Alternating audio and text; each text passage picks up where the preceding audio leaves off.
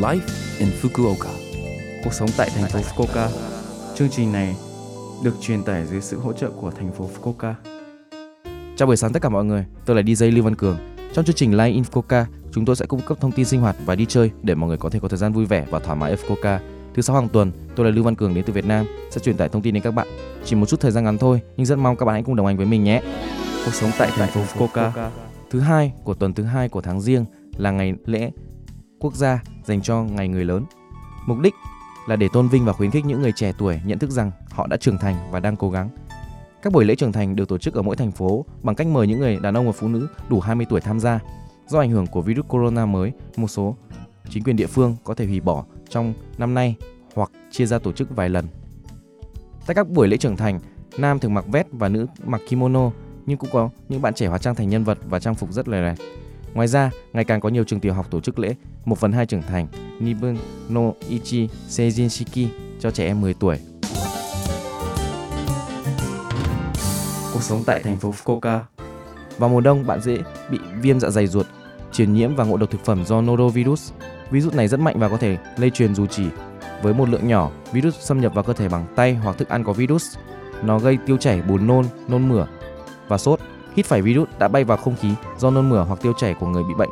Người bị nhiễm cũng có thể bị nhiễm khi ăn thức ăn đã nấu chín. Nó cũng có thể lây truyền khi ăn các loại sò có vỏ, kép như hàu và có virus mà không đun nóng. Nôn mửa và tiêu chảy nghiêm trọng có thể gây mất nước. Hãy đến cơ sở y tế để chẩn đoán càng sớm càng tốt. Nó thường hồi phục trong một vài ngày, nhưng ngay cả khi các triệu chứng biến mất, nó sẽ mất khoảng một tuần đến một tháng. Virus được thải ra trong phân. Thực hiện các biện pháp ngòng phòng ngừa để ngăn chặn sự lây lan của nhiễm trùng, đảm bảo rửa tay bằng xà phòng trước khi nấu ăn, trước bữa ăn, sau khi đi vệ sinh, vân vân.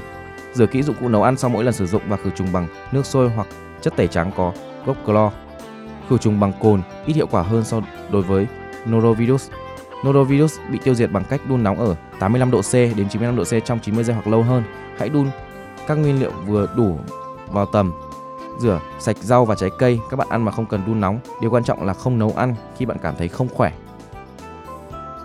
Gần đây, sau khi áp dụng các biện pháp chống lại sự lây nhiễm coronavirus, số lượng người tương tác với nhau đã tăng lên từng chút một. Hãy đeo khẩu trang, rửa tay và súc miệng thật sạch và tránh ba điều mật. Ba điều mật là một căn phòng mà gió không thông qua, nơi tụ tập của nhiều người cùng những người bên cạnh nói chuyện gần.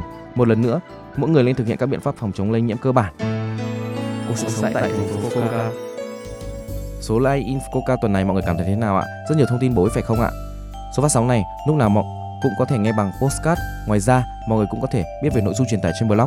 Mọi người xem qua trang chương trình từ trang chủ của lớp em. Cuối cùng, tôi xin phép gửi đến mọi người bài gặp nhưng không ở lại của ca sĩ Hiền Hồ Vương Anh Tú để chia tay mọi người. Chúc mọi người ngoài vui vẻ. Hẹn gặp lại mọi người vào tuần sau.